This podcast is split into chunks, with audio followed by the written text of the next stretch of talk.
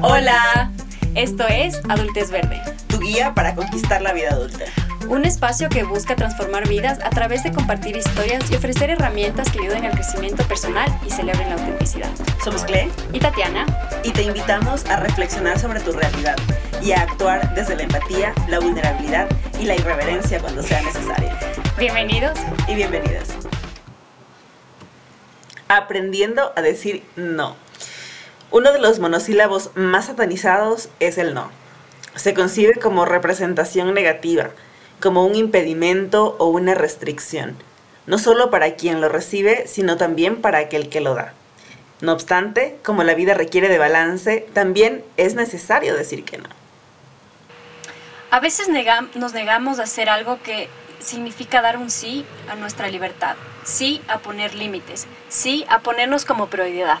Caro Farías, editora de la revista virtual La Dosis, nos cuenta cómo ha aprendido a desmitificar los límites y a decir no, y sobre todo de dónde viene esta necesidad. En su adultez, esa lo ha ayudado a vivir una vida más plena y auténtica. Muchísimas gracias, Caro, por platicar con nosotros el día de hoy. Bienvenida. Hola, Cleo, Tati, muchas gracias. Gracias a ti. bueno, cuéntanos un poquito sobre ti, sobre tu relación con los límites, de dónde viene esta necesidad de, de decir no. Bueno, yo, como ya ustedes dijeron, soy Carolina Farías. Estoy basada ahora en Bogotá, soy bogotana, viví ocho años fuera del país, donde pude recoger muchos aprendizajes y muchos modos de ver el mundo, de existir, de ser, de alimentarnos, de concebirnos eh, dentro de este gran universo. Y llevo más o menos ya unos 10 años trabajando en el crecimiento espiritual. He hecho Reiki, ángeles, eh, trabajo con cristales, eh, poliedros, esencias. Bueno, siempre me ha gustado mucho estas herramientas holísticas, me encanta la filosofía y también creo que eso ha sido como un gran ingrediente sanador como para muchas experiencias que yo creo que traigo como todos, eh, dudas, miedos, y en las que siempre me he propuesto trabajarme y entender quién soy. Creo que esa siempre ha sido la gran pregunta.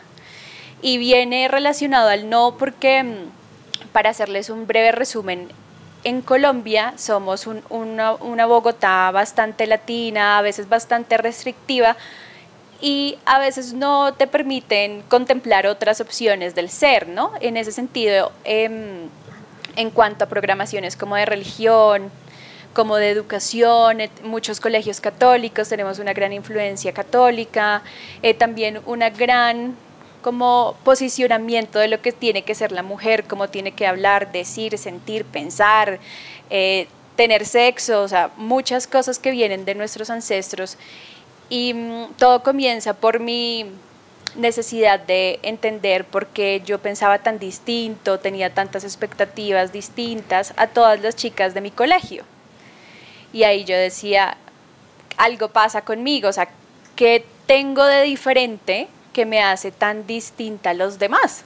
Y empezaba por la música, mientras ellas estaban escuchando X cantante, yo estaba con Bohemian Rhapsody, ¿no? Como con esta onda de rock de, la, de, de otros tiempos. Y ahí empecé a darme cuenta que había otras posibilidades y otras maneras de ser que nadie entendía, pero que eran interesantes y a mí siempre me pareció muy importante esto.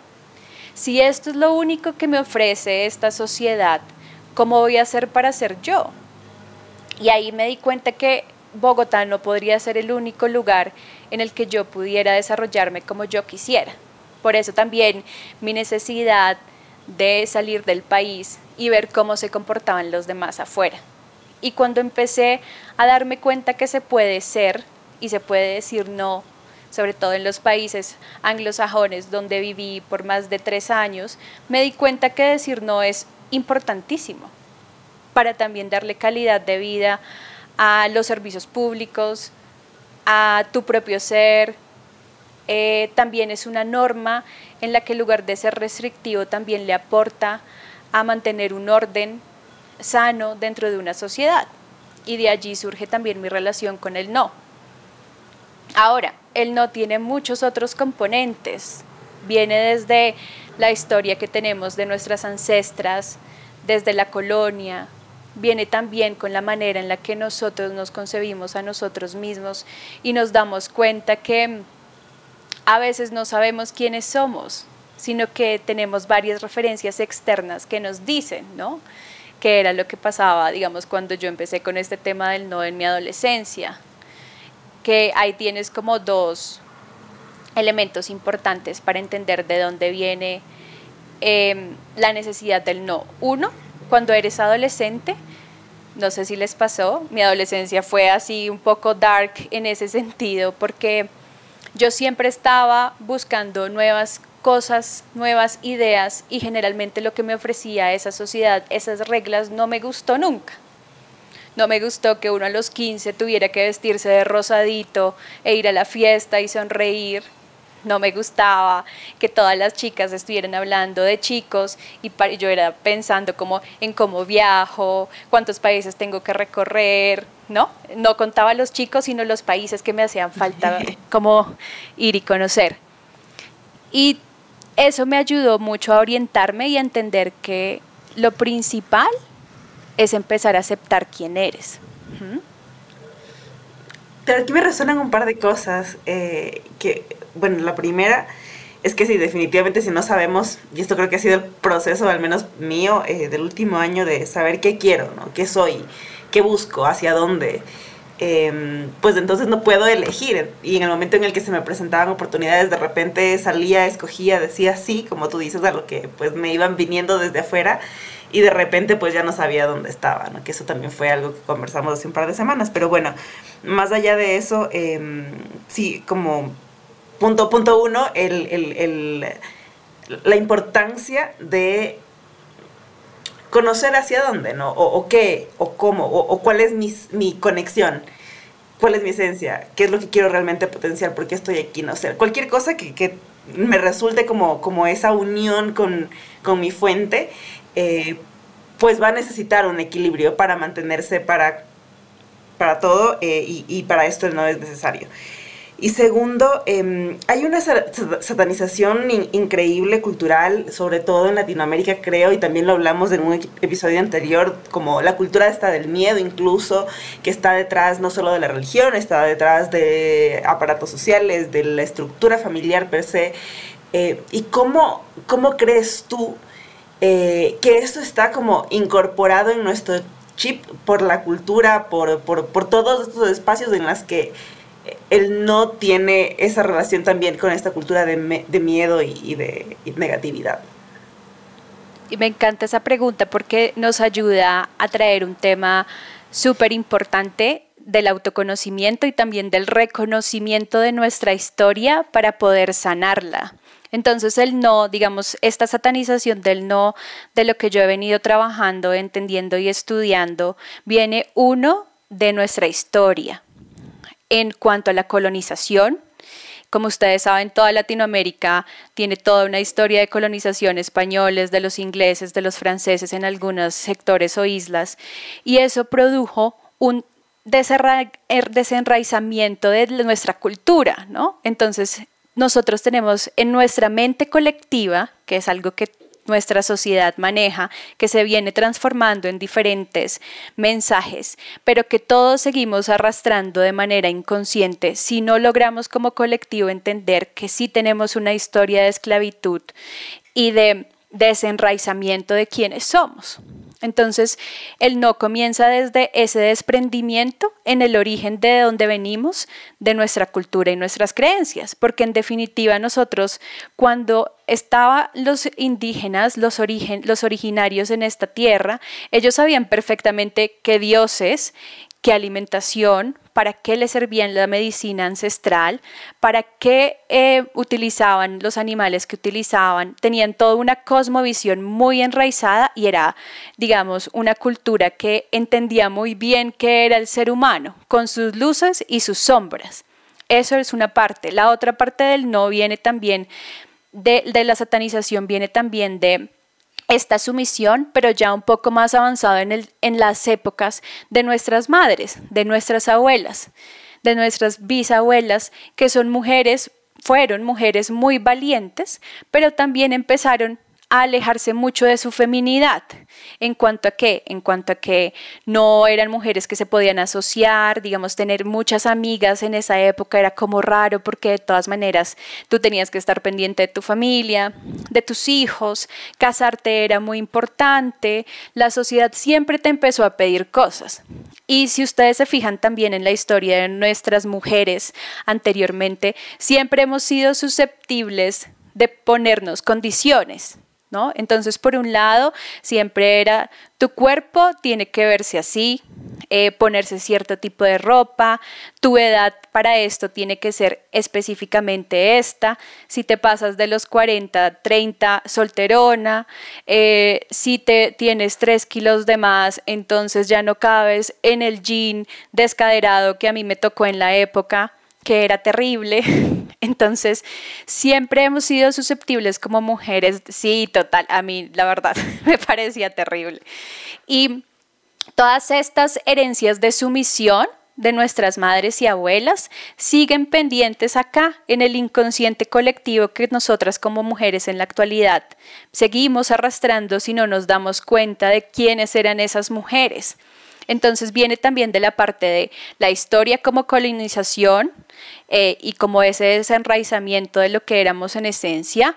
Dos, la historia de nuestras mujeres y de entender quiénes fueron ellas y cómo venimos nosotras inconscientemente siendo sumisas en muchos aspectos.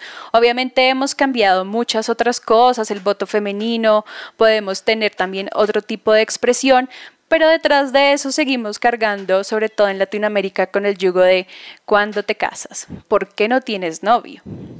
¿Te vas a quedar soltera? Eh, ¿Por qué te interesan más los libros que los chicos? No siempre, pero digamos que también perdimos esa sororidad entre nosotras y a veces nosotras como mujeres somos las que más duro nos damos. También lo satanizamos porque nos da miedo el rechazo, y eso ya tiene que ser un trabajo, como hablaba Cle, mucho más interno de reconocer quiénes somos. Nos da miedo el rechazo, nos da miedo no sentirnos suficientes y nos da miedo también fracasar. Y esos tres miedos es importante reconocerlos porque el miedo no es solamente ese cuando uno se ve una película de terror o va caminando por un lugar inseguro, sino que los miedos también se manifiestan de diferentes formas. ¿Por qué tú no dices que no? Porque te da miedo a caer mal, porque te da miedo a que piensen que no puedes, porque te da miedo que piensen que eres mala gente.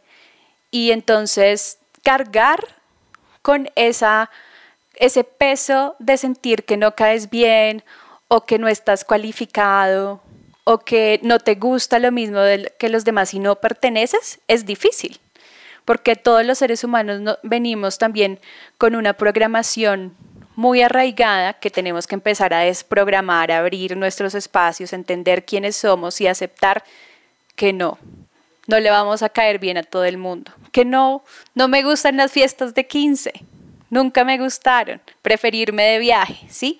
Eso traía mucho peso, digamos, para mí, pero honrar tus gustos y quién eres es fundamental.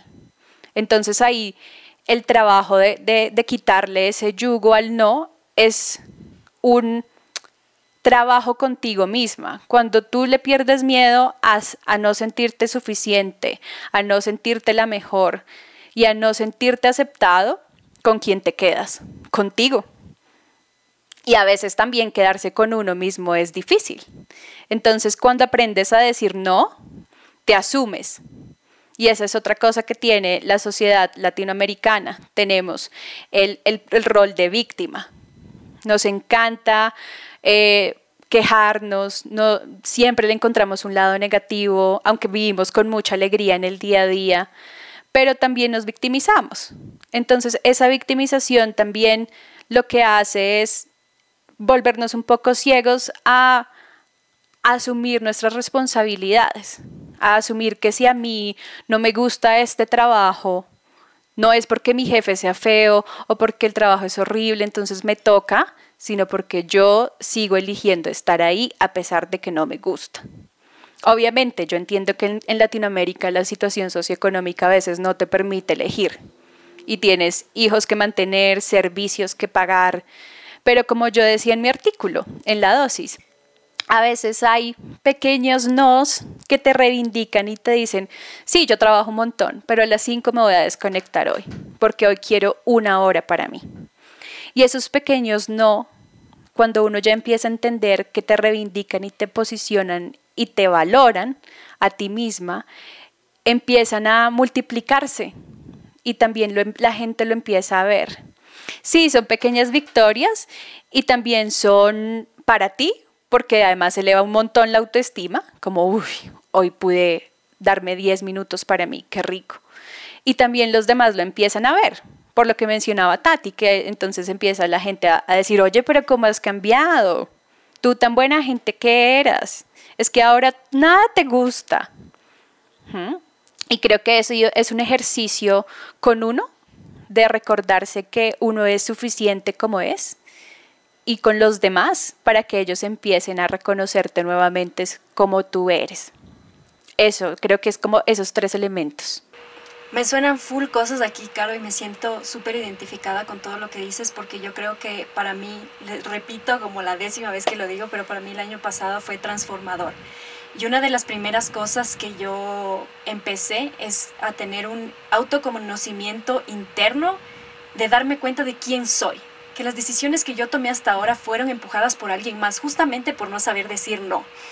Y hasta ahora lucho, lucho todos los días porque, eh, como tú dices, en el momento en el que uno aprende a decir no, se siente mal, porque la verdad es que uno se siente mal, es como que mm, siente miedo al rechazo, siente miedo a que, a que te digan como que quién eres. Y ese proceso va a pasar. Pero hablando con mi doctor, justamente le cuento todo esto y me dice, tú sabes que el crecimiento duele. Cuando eres pequeño, cuando eres chiquito, cuando te crecen los huesos, cuando te crecen los músculos, te duele. Pero eso es solo señal de crecimiento. Y me dijo, si no te duele es porque no estás creciendo. Así que un llamado también a, ese, a esa aceptación de que el momento que uno empieza a, como tú dices, a, tener respeto de quién es, de verdad, y, a quererse, llamarse y a auto, y auto, sí, a autoaceptarse, es, honrarse es poner esos límites, esos límites que son menesteres y justos y necesarios para, para crecer, para vivir en nuestra propia piel. Y dentro de, este, de, esta, de esta línea, Caro, eh, a mí, como les mencioné, una de las personas, una del, grupo que a mí más me cuesta decir no es a mi familia. ¿Por qué es más difícil hacerlo con nuestros familiares o amigos cercanos? ¿Por qué, por qué nos cuesta tanto, básicamente? Sí, eso también viene ligado mucho a lo que te cuento de las variables ancestrales que yo trabajo, que para los que quieran hay herramientas importantes em, y a la mano, eh, como las constelaciones familiares.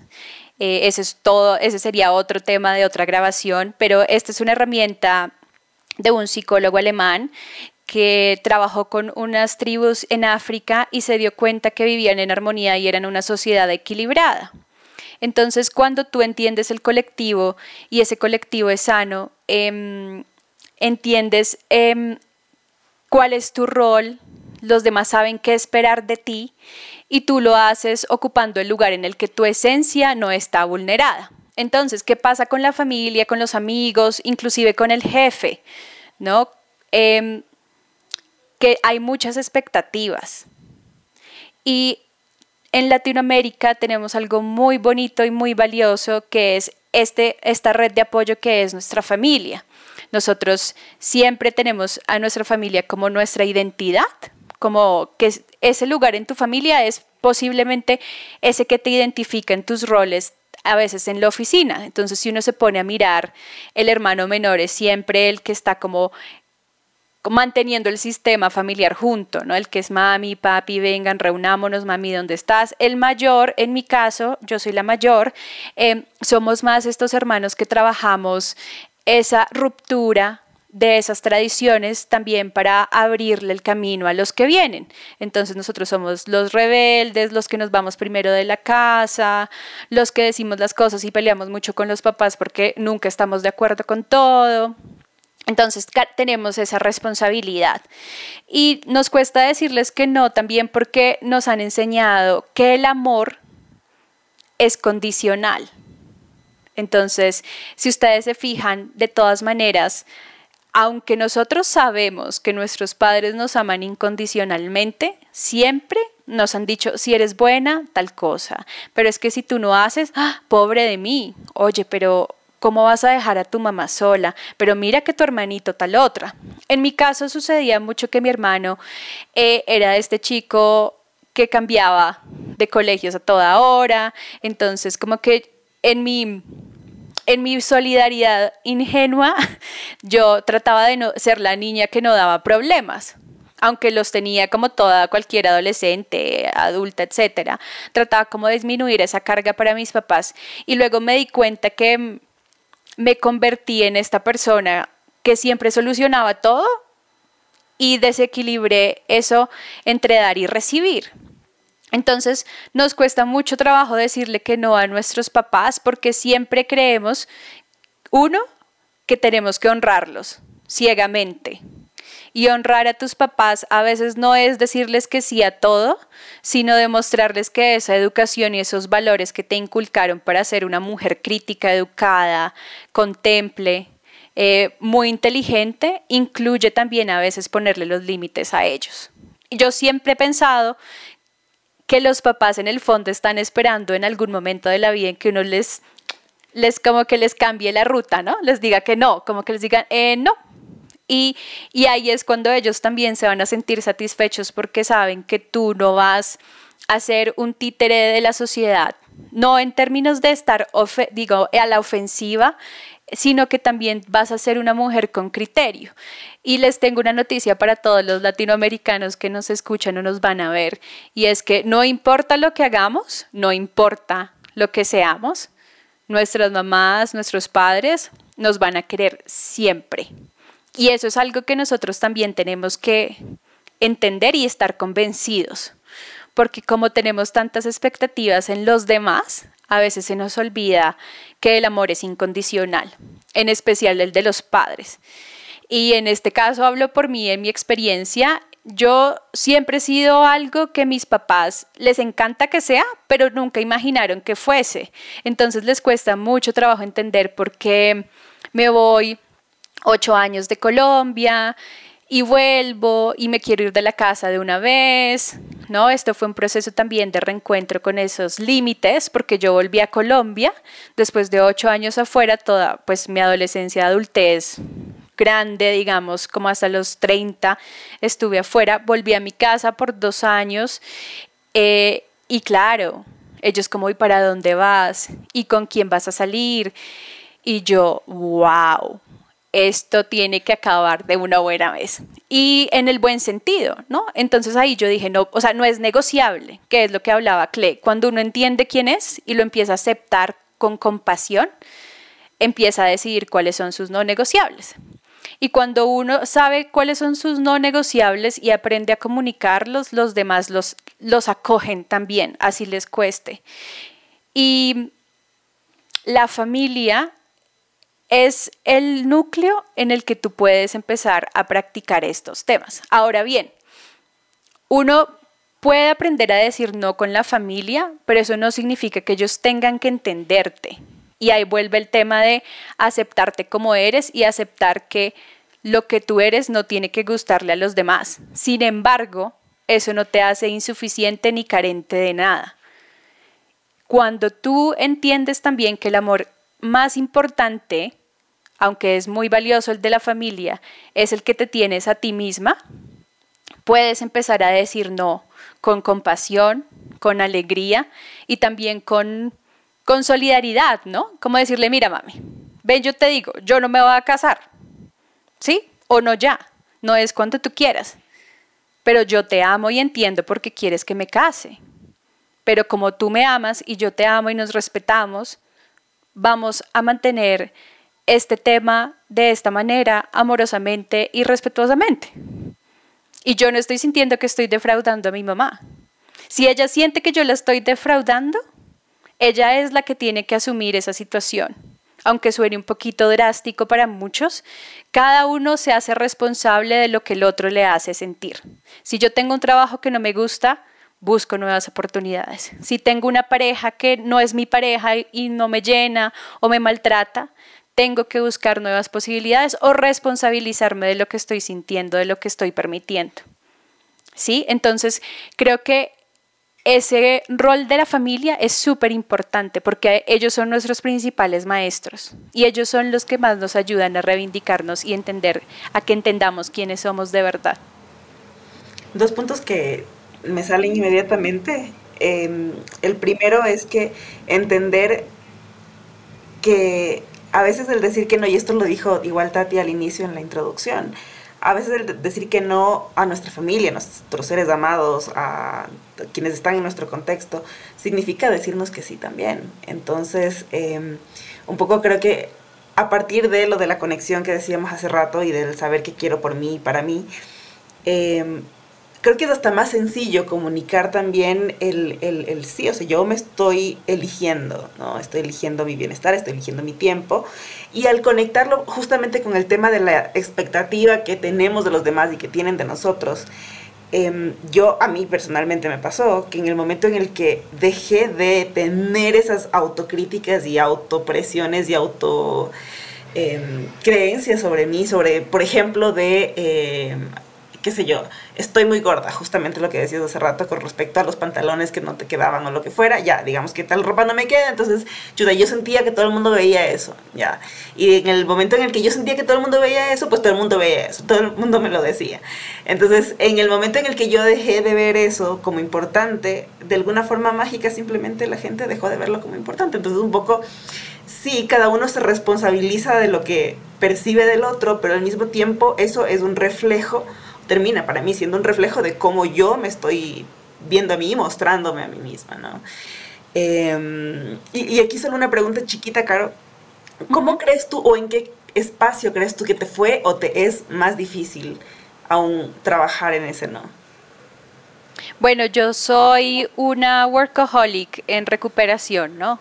Entonces, en el trabajo todavía me cuesta mucho decir que no, digamos no a más carga laboral o no te ayudo o ven yo lo hago, que a veces me paso de proactiva, no tanto porque tuve una experiencia en un trabajo muy intenso en el que tuve que trabajar literal 24 horas todos los días a toda hora en, en disposición para los demás. Lo hice con mucho amor, pero la lección aprendida también es hay que aprender a decir que no, porque el no te reivindica, también le dice a los demás hasta dónde pueden llegar contigo y en especial eh, también te, empodera.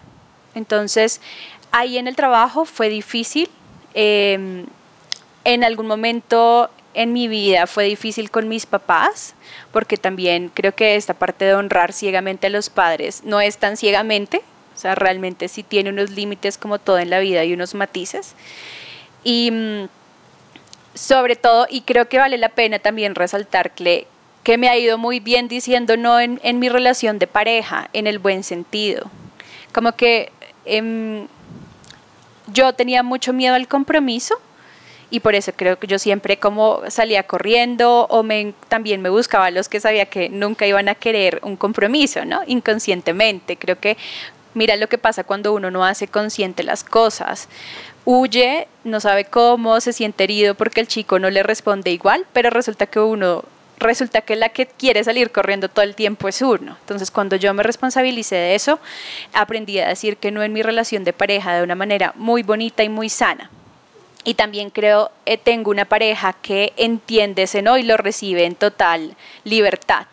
Entonces, eh, cuando yo entré a una relación, a esta relación de pareja, yo entendí que somos dos arbolitos que vamos a construir un bosquecito, pero que yo nunca voy a dejar de ser ese árbol. No me tengo que fusionar con la otra persona, sino que vamos a construir un ecosistema nuevo.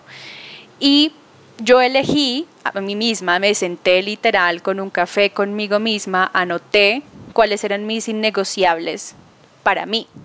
Entonces, yo no negocio mis espacios de meditación, mis retiros espirituales, mi hora de ejercicio, no la negocio con nadie, con nadie no negocio que me hablen feo, eh, no negocio, no sé, tener, ir donde mis papás cada mes o por lo menos darles un espacio para ellos.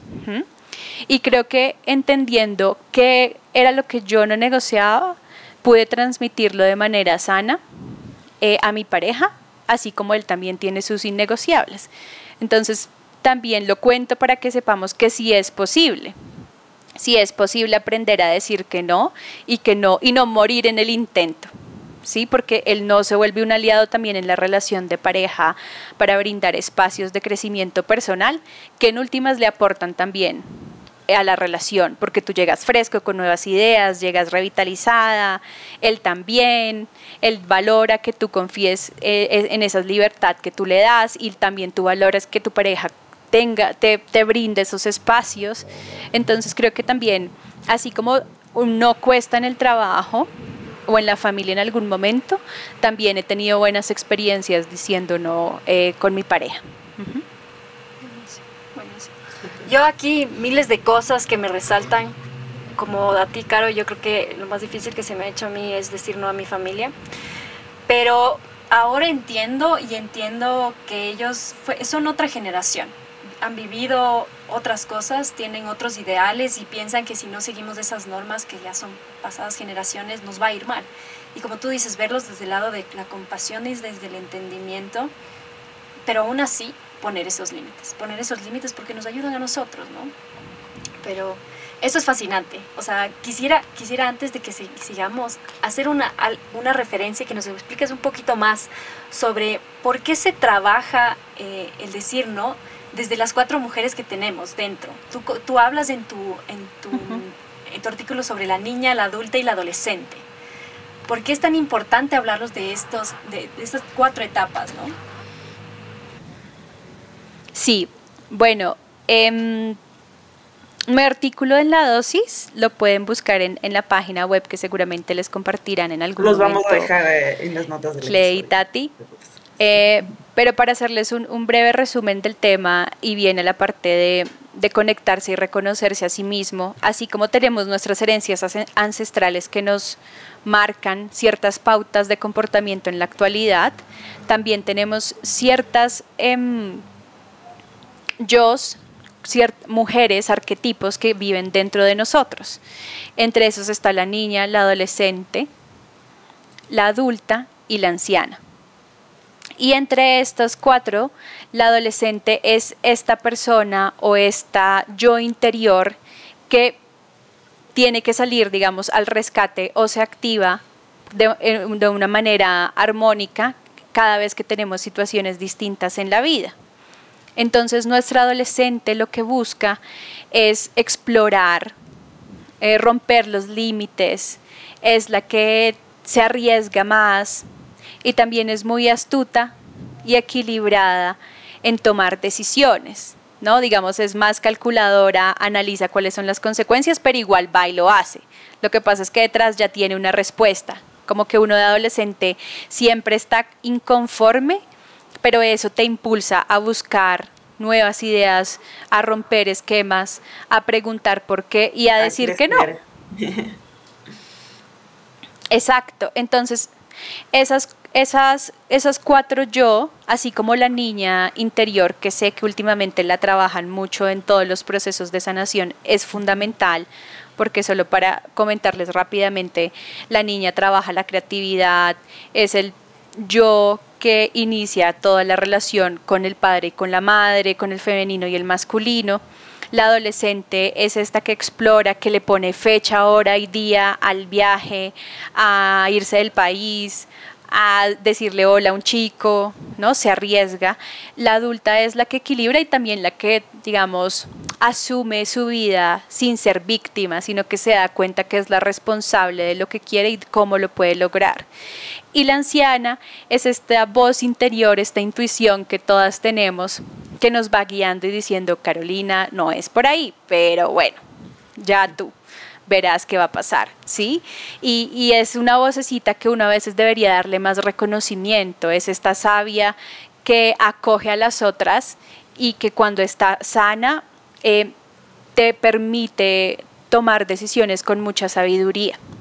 Entonces, esta adolescente, cuando está bien trabajada, em, es creativa, pero también es exploradora, pero también es esta adolescente que es capaz de decir que no sin miedo. Y es, es la que mm, como cuando uno está con el jefe y le parece terriblemente aburrido lo que está diciendo, entonces es hasta que de pronto te hace sacar un chiste como para que él entienda que por ahí el tema no va, o que la que hace un, sí, como un, comentario que todo el mundo entiende que, que es incómoda la situación, entonces es muy importante activarla. Y se relaciona mucho con el no, porque es cuando está bien trabajada, la que te permite expandir, ¿no? El no sí es esa como, como lo tenemos programado, es esta parte que te, el negativo, digamos, el que corta tajantemente alguna situación, experiencia, idea, pero eh, este no expansivo, que es el que trabaja el adolescente, es un no de, no, hoy voy a hacer algo distinto, o no, no quiero seguir hablando con personas que me hablan mal de los demás todo el día. O no, reconozco en los medios de comunicación y en las noticias diarias que hay una carga de falta de investigación, que está viciado, que hay mensajes que ya no quiero recibir, aunque existan, y pues de malas. Entonces, em, me pasa mucho a mí que yo llevo ya, pues no sé, como 11 años sin ver televisión y no consumo noticias, no consumo ese tipo de programas y me libera. Entonces, eh, creo que hay maneras de darnos esos regalos de adolescente, como yo decía en mi artículo, para también poder expandirnos. Entonces, estos momentos en los que yo digo no, o no quiero ya con este amigo, o esta amiga ya no me conviene, no me vibra igual, es lo que te permite, como dice Cle, salir a buscar nuevas cosas y también buscar cómo servimos al colectivo para que el colectivo también se dé cuenta que uno es válido y volverte tú esa persona que también aprende a recibir un no de manera tranquila. ¿Sí? Que eso es importante. Así como yo aprendo a decir que no, cuando yo aprendo a decir que no y entiendo por qué es valioso, también tengo que tener la capacidad de aprender a recibirlos bajo la misma filosofía. Si tú, un novio, no sé, me, me, dice que no quieres continuar la relación, claro, ahí se encienden muchas alarmas de muchos miedos, ¿no? De carencia, de no fui, soy suficiente, no me lo merezco, eh, soy víctima, pero vuelve el tema. Yo y el amor propio que yo me tengo a mí misma tiene que ser suficiente para sostenerme incluso en esos momentos en los que creo que los demás no consideran mi valía. Wow, increíble, Carlos. La verdad es que me podría expandir en esto, pero de a poco se nos acaba el tiempo. Para cerrar, quisiera, Cle, ¿tú quieres decir algo más antes de que, de que cerremos y que pidamos? No, no, sí, yo creo que vamos de directamente ya igual. También tengo un montón de, de, cosas que, que, me resuenan aquí, eh, pero como decíamos hace rato, capaz son eh, material para, para, otro episodio. Así que eh, más bien la invitación a que nos compartas cosas que podamos hacer hoy mismo. Em, si identificamos pues que hay áreas de nuestra vida en las que eh, pues no somos capaces de decir que no todavía, eh, cómo empezar a dar pasitos pequeños hoy para mejorar esa situación. Sí, súper. Bueno, lo primero es entender que el no mm, es nuestro aliado. Tenemos que volverlo nuestro representante legal para muchas cosas en la vida. Sobre todo en estos tiempos de pandemia, para muchas mujeres que esto se ha vuelto mm, un asunto grave de violencia doméstica, es muy importante reivindicar ese no para también brindarnos un espacio de amor propio y, y ayudarnos a entender entre nosotras las mujeres que a veces podemos ser fuertes para aceptar y para decir un no.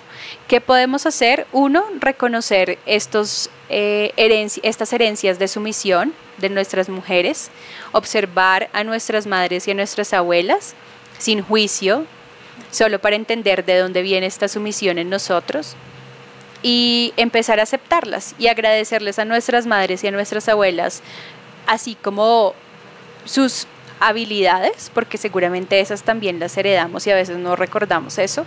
También aceptar em, esos caminos de sumisión que ellas tuvieron que recorrer para que nosotras podamos transformarlas, ya que tenemos esta oportunidad y la conciencia para hacerlo. En el día a día, como les digo, muy importante sentarse con uno mismo en algún momento del día y recordarse sus innegociables, como hoy no voy a terminar a las 5 o hoy necesito mis 10 minutos de meditación.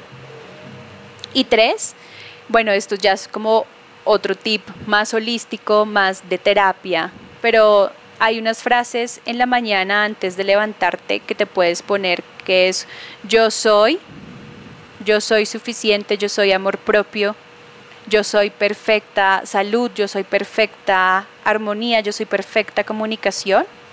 Estos eh, trabajo mental en las mañanas te permite mucho mantenerte alineada contigo misma en el resto del día y ser muy asertiva para aprender a decir que no. Pero cuando tú tienes claro cuáles son tus innegociables, empiezas a trabajarte a ti mismo a nivel físico, mental y espiritual, puedes empezar a obtener estas herramientas que a medida en que las más las trabajes mm, van a salir también como de manera automática con distintos disparadores. Entonces no vas a tener la necesidad de estar a toda hora como, bueno, ¿por cuándo voy a decir que no? ¿Cuál es mi innegociable del día, no? Porque al principio sí se vuelve se va trabajando y de a poco va saliendo y, y, va generando su propio movimiento por sí solo. Exacto, y aprendes, pero sí es un esfuerzo que hay que hacer y que tenemos que aprender a manejar en los tres aspectos. Entonces, en lo mental, estas repeticiones, eh, trabajo, em, entrenamiento mental, sirve mucho las afirmaciones. Yo las hago todas las mañanas y antes de irme a dormir, más agradecimiento, porque el agradecimiento también eh, te hace entender que tú eres merecedor y que has recibido muchas cosas. A nivel espiritual, yo hago mucha meditación, cortas, eh, todas las mañanas. Y a nivel físico, también tomar mucha agua, alimentarte bien, estar conectado contigo mismo, moverte, te permite también estar mucho más claro en las ideas que presentas en el día a día y en la manera en la que respondes a ellas. Cuando tú entiendes eh, quién eres a nivel físico, espiritual y mental y lo trabajas, también te brindas unas condiciones para aprender a poner límites de manera mucho más tranquila y también con esa fortaleza interna para poder decirlo. No entiendo, no es fácil, pero eh, es un trabajo que sí se ha logrado y que yo lo he logrado en este camino espiritual y de sanación.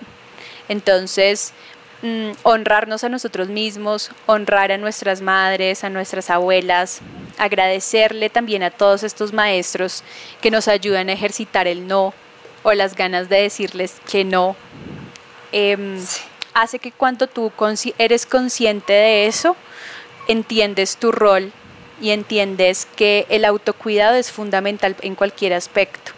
Entonces ahí mm, el aprendizaje también es reconocer a ese maestro que te dice que no, pero no solo como, eh, no que te dice que no, sino al que le tienes que decir que no, pero no solo como esa persona que te hace sentir menos, sino también esa persona que te, que te ayuda a decir, oye, o sea, en algún momento tienes que enterarte que sí vales la pena y que es, eres suficiente y que no tienes que estar diciendo que sí a todo. ¿Mm? Entonces, em, tres, para resumir, tres cosas, trabajar lo físico, lo mental, lo espiritual, reconocer nuestras ancestras, sus habilidades y fortalezas y entender ese camino de sumisión, perdonarlas y perdonarnos por ello.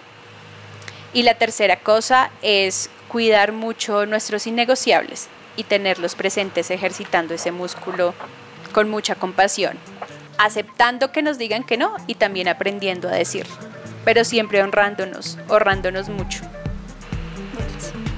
Nada, muchísimas gracias, Caro. Esto ha sido fascinante. Quisiera quedarme hablando contigo mil horas más. Pero eh, agradecerte y agradecerles a todos los que nos están escuchando y viendo y contarles que este jueves tendremos nuestro live como siempre. Muchas gracias y nos vemos la próxima semana. Un abrazo, muchas gracias. Un Cleta, a ti un honor. Gracias. Muy bello. Sigan teniendo estos espacios.